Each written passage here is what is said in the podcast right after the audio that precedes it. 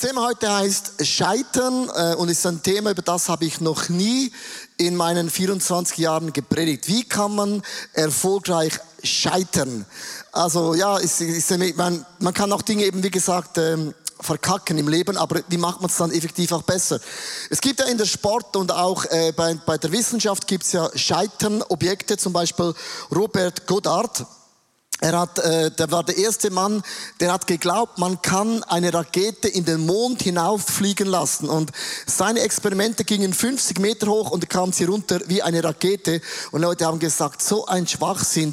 Es wird nie passieren, dass eine Rakete auf den Mars geht. Und man sagt, er ist der Erfinder, der Vater von der Raumfahrtzeitalters. Also er hat etwas in das Leben gebracht, aber er musste viel Lachen und Spott ertragen. Also x-mal in seinem Leben gescheitert. Ein anderer Mann Mann, ihr kennt ihn, Tiger Woods. Er ist der erste Mann, der jemals durch Sport Milliardär geworden ist, bis zu seiner Scheidung, wo er dann 500 Millionen seiner Frau geben musste. Und zwar, gerade im Jahr 2010 kam die Scheidung, es kamen sechs Experten hinein und es ging nur noch runter in seinem Leben. Vier Operationen, alle haben geglaubt in der Sportswelt, ich spiele auch Golf. Tiger Woods, der kommt nie mehr. Seine Geschichte ist vorbei. Dieses Jahr im Masters, das ist das größte Turnier auf der Welt, gewann er das Masters Open und bekam eine Orden von Amerika, mit anderen Worten, eine Story. Es ist nie in deinem Leben so schlimm, dass es nie nochmals einen Comeback geben könnte. Das sind so zwei Geschichten aus der Sportwissenschaft, da können wir alle lachen und denken, okay, das hat mit mir noch nichts zu tun. Die Texaner haben ein Sprichwort. Egal wie viel Milch du verschüttest, solange du deine Kuh nicht verlierst. Ja, was ist, wenn du deine Kuh auch verloren hast? Sagst ja gut, ich habe Milch und Kuh verloren.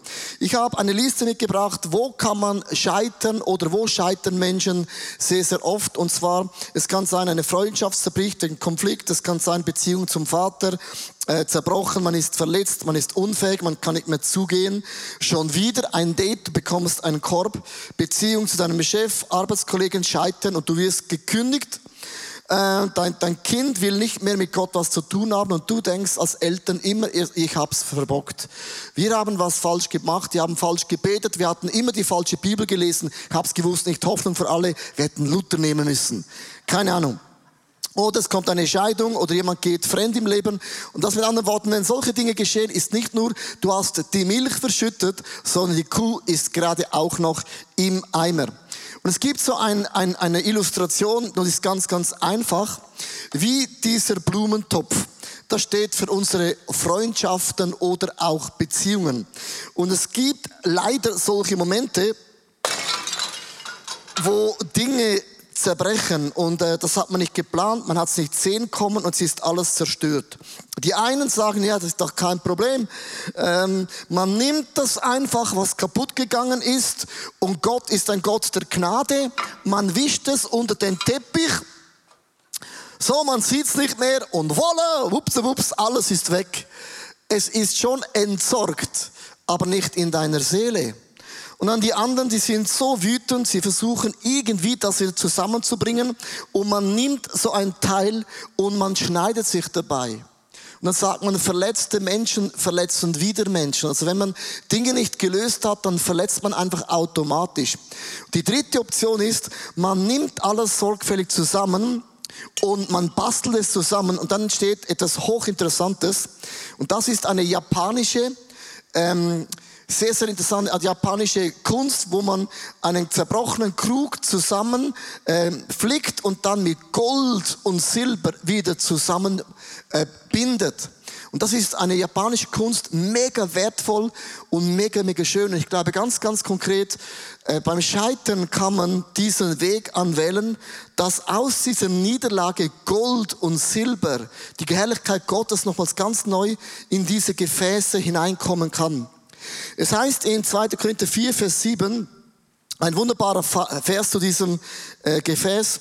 Dieses kostbare Schatz tragen wir in uns, obwohl wir nur zerbrechliche Gefäße sind. So wird jeder kennen, dass die außerordentliche Kraft, die in uns wirkt, von Gott kommt und nicht von uns selbst. Und ich möchte uns motivieren, dass wir Gott unsere Dinge hinhalten, nicht unter den Teppich kehren, nicht versuchen, andere Menschen zu verletzen, sondern zu Gott sagen, mach in mir nochmals ein Wunder. Ich habe einen Titel gesetzt, hinfallen, aufstehen, Krone richten, weitergehen. Amen, oder? Ganz einfach. Hinfallen einfach, aufstehen einfach, Krone richten einfach, weitergehen einfach. Ist nicht ganz einfach, aber das ist so unser Motto heute.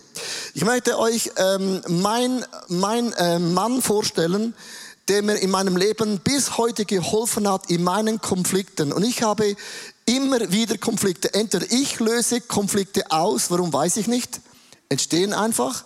Oder es entstehen auch manchmal im ICF Dinge, die ich nicht verstehe und ich denke, wieso ist, der, ist die beleidigt oder debeleidigt? Auch bei uns manchmal gehen Leute aus dem, aus dem Staff raus, die einen sind, gehen positiv, die anderen gehen nicht positiv. Und meine Frage ist immer, wie verhalte ich mich in der Situation? Weil es ist nicht immer, äh, dass ich was falsch gemacht habe oder nichts falsch gemacht habe, sondern Frage ist immer, wie komme ich stärker aus dem, als ich reingegangen bin? Und ein gutes Beispiel ist Abraham und Lot. 1. Mose 13, Vers 5 bis 6. Und das ist so meine Leadership, so meine Lebensweisheit für mich selber, wenn ich scheitere, dass ich sage, ich bin eigentlich wie ein Abraham. Auch Abrahams Neffe Lot, der sich mit ihm angeschlossen hatte, also achte Mal, Abraham hatte seine Position gefunden, ein super Land gefunden und dann schließt sich einfach Lot an. Also er hängt sich an wie so ein Trittbrettfahrer. Oh, ich habe gehört, Abraham hat ein gutes Land, ich komme auch noch. Das ist die Ausgangslage. Es war zu einem reichen Mann geworden, er besaß Schafe, Ziegen, Rinder und eine große Anzahl von Zelten für seine Gefolge, das heißt viele Häuser. Darum gab es nicht genug Weideplätze für alle Viehhirte. Sie konnten unmöglich zusammenbleiben, zumal auch die Kananiter und die Persiter noch im Land wohnten. Also, man merkt, hier ist schon mal eine Spannung im Land. Abraham hat nichts falsch gemacht. Er wurde einfach reich und erfolgreich. Und der Lot hat gedacht, oh, ich, ich hänge mich da an. Und das Erste, was geschieht, gesteht dir dein Scheitern ein. Das ist der allerwichtigste, harteste Punkt. Wenn Dinge kaputt gehen, denkst du, ja, das ist doch ein No-Brainer. Die Zerspielung ist kaputt. Es ist kein No-Brainer. Es braucht den Moment, wo du ganz, ganz ehrlich sagst, es ist alles futsch. Es ist unheilbar. Man kann das nicht mehr menschlich lösen. Wieso macht man das nicht? Weil wir denken immer, was denken die anderen. Die anderen denken immer. So oder so. Man denkt, ich bin ein Versager. Nur weil du versagt hast, bist du kein Versager. Nur weil du was dumm gemacht hast, bist du nicht gleich dumm. Und der erste Punkt bedeutet, dass du dich nicht zu schade bist, um zu sagen, ich hab's verbockt. Es ist nicht so rausgekommen, als ich gedacht habe. Das ist eine, ein mega krass Schritt. Man sagt bei den anonymen Alkoholikern, sagt man, der erste Punkt ist immer in der Therapie, wo sie sagen, ich bin ein Alkoholiker. Du denkst, das ist doch offensichtlich. Nein, es braucht diesen Moment, wo ich mir bewusst bin, es ist zerbrochen. Es ist alles kaputt. Zweitens, geh sorgfältig mit deinen Gefühlen um. Das ist mega, mega wichtig, weil es heißt, Abraham besprach das mit Lot. Es soll kein böses Blut zwischen uns und den Hirten geben. Wir sind doch Verwandte und sollen uns nicht streiten. Jetzt denkt man, das ist ja krasse. Abraham, der Unschuldige, sagt, hey, come on, das darf nicht so weitergehen. Und es ist interessant, man sagt ja, man soll den Menschen vergeben. Wir wissen, wenn wir nicht vergeben, haben wir selber ein Problem. Aber zwischen Vergebung und wirklich vergeben können, ist immer ein Prozess. Und wir sprechen oft nicht über den Prozess, was geht denn ab mit deinen Gefühlen. Und ich habe so ein paar Bilder mitgebracht, wenn man Streit hat, kann man auch ein bisschen manipulieren. Ich habe ein Bild mitgebracht, wo Kinder sagen, kein Brokkoli mehr. Und äh, ähm, man kann manipulieren, wenn du mir wieder Brokkoli gibst, dann lieber Vater, dann werden wir dich eliminieren. Das ist Manipulation. Man kann im Streit auch ein Wort sagen, die andere Person erbricht fast. Du kannst genau ein Wort platzieren und du hast gewonnen. Und eine Person denkt, wie, wie kann man sowas sagen? Man kann aber auch äh, jemand bloßstellen. Drückst einfach am Geburtstag den Kopf in die Torte. Happy Birthday to you, Happy Birthday to you. Äh, ist mega kreativ, aber mega gemein. Man kann auch zynisch werden. so Dinge sagen, ja, du Armer, und die vorne denkt, du, du Affe, du. Äh, verstehst du? Man kann im Streit viele Dinge tun, wo man Dinge noch schlimmer macht. Und ich möchte euch ganz kurz sagen, es braucht einen Ort in deinem Leben, wo du deine Gefühle, deinen Frust und deine Niederlage, dein zerplatzter Traum, deine zerplatzte Vision wirklich ungefoltert, ungefiltert auch sagen kannst. Wo ist das? Das ist nicht mal deine Small Group in erster Linie vielleicht, sondern es ist bei Gott im Himmel. Für mich ist Gott einer, wo ich alles sagen kann und die Bibel hat die Psalmen und sagt, über die Hälfte der Psalmen sind Klagepsalmen, sind Rachepsalmen. Hast du schon mal von den Rachepsalmen gehört? Okay, ich lese dir einen vor. Psalm 58, Vers 7 bis 12. Und es merkt, du wirst die Wucht von dem Zorn merken. Oh Gott, schlage ihnen bitte die Zähne ein. Brich diesen Löwen das Gebiss aus. Herr, Lass sie eingehen wie die Schnecke in sengender Hitze. Wie eine Fehlgeburt sollen sie das Licht der Sonne nicht sehen. Weg mit ihnen. Wer ihm die Treue hält, wird sich darüber freuen, wer um Blut der Rechtsbrecher warten. Dann werden die Menschen bekennen, Wer Gott gehorcht, wird belohnt. Es gibt tatsächlich einen Gott, der auf diese Erde den Recht zum Sieg verhilft. Kann ich ein Amen Halleluja hören? Kommt jetzt mega überzeugend. Liebe Freunde, wir können mit allem umgehen, aber mit Rachepsalmen sind wir Christen total am Ende. Sondern wir das getrauen wir uns nicht zu Gott sagen, dieser Riesenpflock bringen um diese Made, diese Fehlgeburt. Darf man nicht sagen, was man sagt, geschieht. Wow. Kommt eine andere Theologie rein. Ich möchte sagen, wo, wo gehst du mit deinen Gefühlen hin? Ich habe eine Liste aufgeschrieben, wo kommen die Rachepsalmen vor? Ist eine, jetzt kannst du ein Foto machen. Das ist eine Monsterliste, Rachepsalmen. Das ist, das Wording ist nicht, oh, du gesegneter, gesalbter Mann, Frau, Gottes, die Gnade ist gut, sondern immer, bring diese Maden um. Warum erkläre ich das euch heute? Weil vergeben müssen wir sowieso. Das ist doch gar kein Thema. Das ist ja das, das, ist, das, ist das Endresultat. Die Frage ist, wie komme ich von dem zur Vergebung? Und du brauchst einen Ort, wo du nicht mit Worten, mit Zynismus, mit Bloßstellung deine Frau, deinen Mann, deine Kinder, deinen Chef bloßstellst, sondern der sicherste Ort, den es überhaupt gibt, ist in deinem Gebet, wo du Gott einen Psalm schreibst. Schreib deinen Rachepsalm auf über deine Frau, deinen Mann, deine Kinder, deinen Boss. Schreib es auf mit all deinen Gefühlen. Und wenn es dann zu Ende geschrieben hast oder ein E-Mail, muss einfach dann wieder Delete drücken, dann lösche es und sage Gott, ich übergebe dir all meine Gefühle. Versteht ihr? Wenn du das nicht machst, liebe Freunde, funktioniert dein Glaube überhaupt gar nicht. Weil du hast vergeben äußerlich und innerlich machst immer noch so. Darum schreibe einen Rachepsalm. Gott ungefiltert, wie du dich fühlst, weil wenn jemand mit dem umgehen kann, ist Gott selber. Der ist, by the way, nicht schockiert, sonst hätte uns Menschen nicht machen müssen. Der kennt uns zu gut. Das ist in meinen Augen mega wichtig. Der dritte Punkt ist, definiere eine Deadline. Er sagt, es ist besser, wenn wir uns trennen, das Land ist nicht groß genug und du brauchst irgendwann in deinem Leben einen Tag, wo du sagst, bis hierhin kämpfe ich und nicht weiter. Weil du musst verstehen, äh, das Leben ist wie eine Zugbrücke. Ich habe ein Bild mitgebracht von Holland, sieht man das oft. Eine Zugbrücke besteht aus zwei Teilen.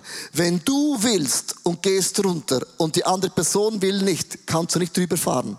Es braucht immer zwei und du weißt nie, ob der zweite Teil auch bereit ist für Versöhnung, für einen Neuanfang. Wenn nicht, wartest du noch 100 Jahre noch, komm, lass es runter, lass uns nochmals eine Brücke sein. Und der andere sagt, nee, ich habe eine neue Brücke gebaut. Und da bist du 100 Jahre alt, bist immer noch ein Teil unten. Darum mach einen Deadline, wie lange, dass du kämpfen willst für diesen Zustand. Ich habe Björn Schäfer äh, gefragt, weil er wollte ja eine Kirche gründen in Amerika und jetzt ist er nicht da. Hier ist Björn. Hi, ich bin der Björn und genau heute vor einem Jahr waren wir immer noch felsenfest davon überzeugt als Family, wir gehen nach Amerika und gründen dort das erste ICF. Der Leo hat das ja sogar auf der Conference letztes Jahr announced, anonym. Ähm, und als dann im Frühling einfach keine Visas kamen und wir überlegt haben, ja, äh, was machen wir denn jetzt? Äh, we are ready to go, aber es kommen keine Visas, haben wir natürlich schon ein paar Fragen gehabt, die haben wir falsch gehört. Was hat Gott hier in den Ganzen vor? Und äh, was uns dann mega Klarheit gegeben hat, ist dann gemeinsam mit Jesus, mit unseren Leitern eine Deadline zu setzen und zu sagen, hey, wenn bis da keine Visas da sind, dann entscheiden wir einfach und gehen weiter. Das Ende vom Lied war, äh, bis dahin waren keine Visas da und jetzt sitze ich heute hier im Wohnzimmer in Frankfurt. Wir gründen ICF Startup Frankfurt. Wir gründen immer noch eine Kirche, aber an einem ganz anderen Ort. Und äh, ich will dich damit ermutigen. Ich habe immer noch Fragezeichen, da habe ich jetzt Gott richtig gehört. Wie war das alles? Was passiert noch in der Zukunft? Keine Ahnung. Aber ich weiß, wir sind jetzt hier am richtigen Ort. Wir können hier ein Riesensegen sein. Wir sind gekommen, um zu bleiben. Und diese Deadline hat uns geholfen, einfach wieder Klarheit in diese, in diese Unklarheit vor der Entscheidung zu bringen. Und ich will dich ermutigen, wenn du das auch brauchst, Klarheit in einer gewissen Entscheidung. Du hast das Gefühl, es geht irgendwie nicht vorwärts, setz dir eine Deadline. Come on, lass uns Björn Applaus geben, weil ähm, das ist ja die Frage, ja, was ist jetzt mit Amerika? Keine Ahnung, jetzt sind sie in Frankfurt, sieht vom Skyline ähnlich aus wie Denver, by the way. Und er hat eine Deadline gesetzt und ich möchte sagen, es gibt viele Leute, die kämpfen für eine Ehe, für eine Familie und, und haben keine Deadline gesetzt und du bist, denk an das, an das Bild der Brücke, du bist nur einen Teil und es braucht immer zwei Teile. Setze dir eine klare, in deinem Glauben, wie lange das du im Glauben hast. Das nächste entscheide dich für eine segnende Haltung. Und dann sagt Abraham, entscheide, wo du dich niederlassen möchtest. Wenn du das Land auf der linken Seite wählst, dann gehe ich nach rechts. Und wenn du lieber nach links, rechts ziehst, dann gehe ich nach links. Und jetzt achte einmal in diesem Aussage. Abraham ist der Ältere. Abraham war zuerst da. Das war Abrahams Land. Und in dieser hebräischen Kultur geht es immer um Ehre und Respekt.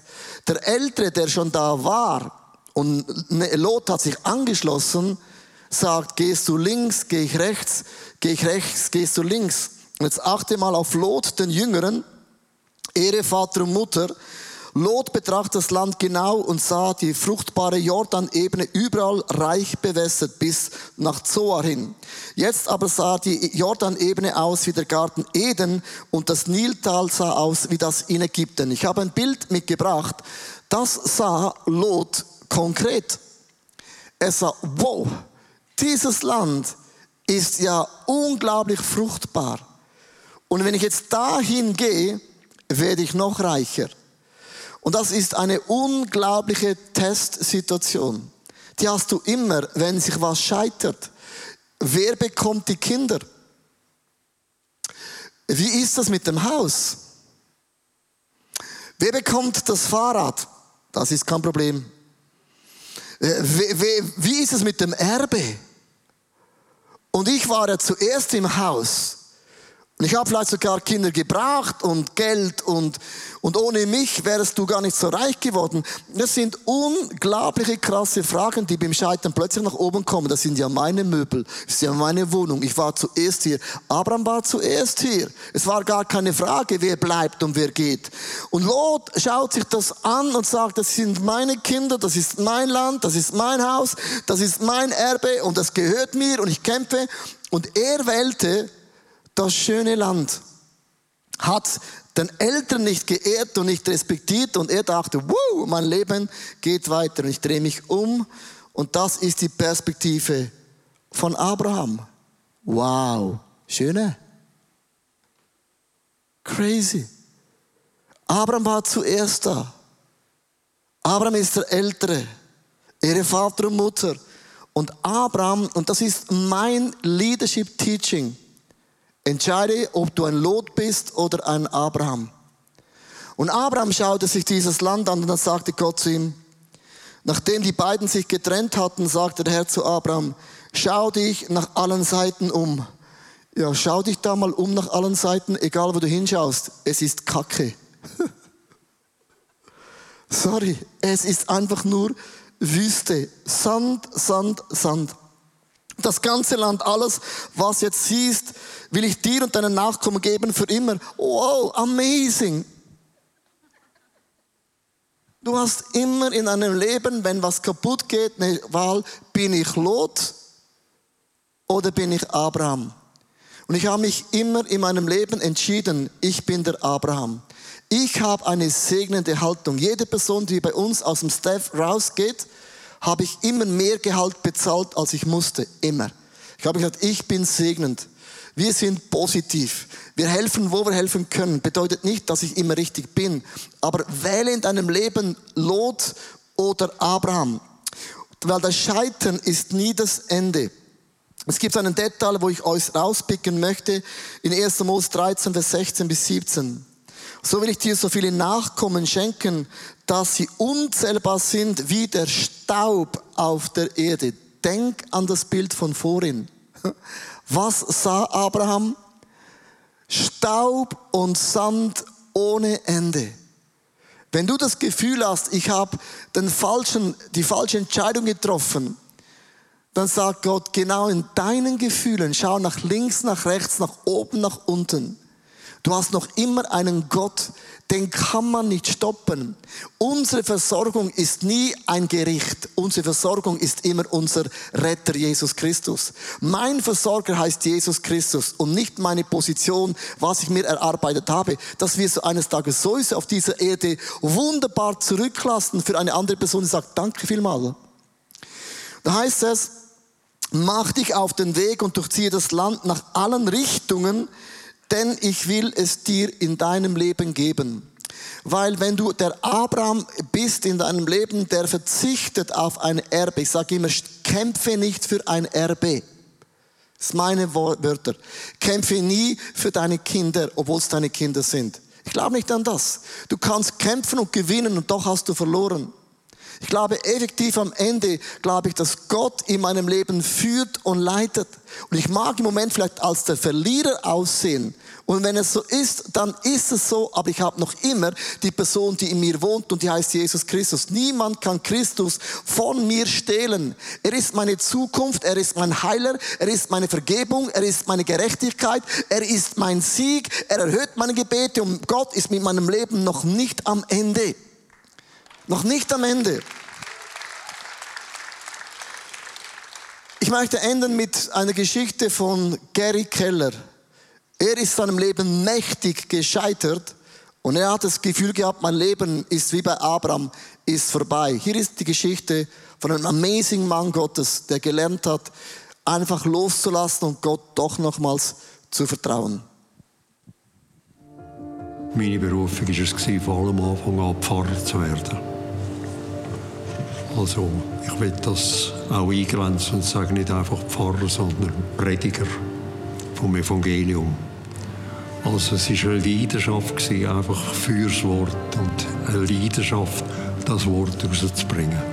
Und schon im ersten Pfarramt total gescheitert. Nach sieben Jahren hat meine Frau dann gesagt, nicht mehr mit mir, ich kann so nicht mehr. Weil ich habe natürlich im Grunde genommen Gemeinde geheiratet und nicht meine Frau. Und für mich hat das bedeutet, das ist Ende Pfarramt, Ende Predigen. Nachdem dann im Gericht das Urteil gefällt war, bin ich aufs WC rausgerannt und habe gekühlt wie ein Hund. Und habe dann meine Kündigung am Kinderwald eingereicht, weil ich gewusst habe, ich werde nie mehr auf die Kanzel gehen. Und das ist ein ehemaliger Missionar, war hier Kieler als Präsident und er hat mich dann zu sich geholt und hat gesagt, ich kenne die Hintergründe und ich mache sie jetzt zum kantonalen Hilfsprediger. Sie können jeden Sonntag irgendwo predigen, im Land um und Pfarrer ersetzen. Und so bin ich dann im Land umgetingelt. Aber es war ein dreijähriger Kampf, wo ich dem Gott beweisen wollte, ich kann gar nicht mehr Pfarrer sein. Ich habe Predigten auch nicht mehr vorbereitet, weil ich dachte, ich will dir zeigen, Gott, dass man so einen nicht mehr brauchen kann.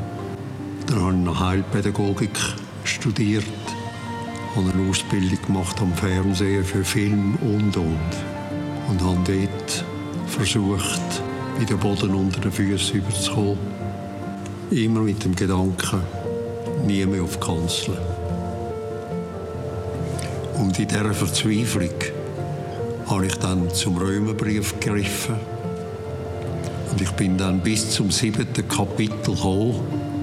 Und beim siebten Kapitel ist dann der Zwanziger gefallen, wo ich plötzlich kapiert habe, dass Gott ja eigentlich darauf wartet, dass ich meine Milch abgebe und endlich akzeptiere, dass es noch eine Gnade gibt, wo ich absolut nichts kann dazu tun, dass Gott mich liebt, sondern dass Gott mich auch als geschiedener Mensch absolut lieb hat, bedingungslos. Und wo mir das in dem siebten Kapitel bewusst worden ist, bin ich noch in, dem, in meinem Büro umgetanzt wie ein Löli und habe gejuchzt und gejubelt und tobet. Aber für mich ist das der Wendepunkt auch in der Verkündigung vom Evangelium, dass es keine Vorbedingungen gibt, die ich kann leisten kann, sondern dass Gott mich absolut bedingungslos liebt, wie ich bin, mit all dem Zeug, das an mir hängt. Nicht nur, dass er mich liebt, sondern dass er aus dem Scheitern heraus wird, etwas Gutes machen Und das ist es im Grunde genommen. Wir haben einen Gott, der in Trümmer hineinbaut und im Scheitern hineinbaut und das Scheitern benutzt, um noch etwas Besseres zu machen. Also es ist gar nicht immer nur, wenn die Umstände rosig ist und alles rund läuft, dass dann das Reich Gottes vorwärts geht, sondern manchmal müssen wir zuerst auf die Nase gehen und scheitern und das bringt manchmal das Reich Gottes viel, viel besser und kräftiger und schneller vorwärts, als wir es gut meinen und können. Ich meine, Paulus oder wo vorher Christenverfolger war und Blut an den Händen hatte, der ist nachher zum Weltapostel geworden. Ich wäre nie an dem Punkt, wo ich bin, wenn ich nicht Blödsinn gemacht hätte. Ich sage nicht, dass Blödsinn der Weg zur Frucht ist, aber ich sage, Blödsinn kann den Weg zur Frucht nicht versperren, sondern dort, wo wir uns demütigen und unsere Herzen zerbrochen sind, kann auch mehr Frucht entstehen. Also ich habe einfach keine Angst mehr vor dem Scheitern.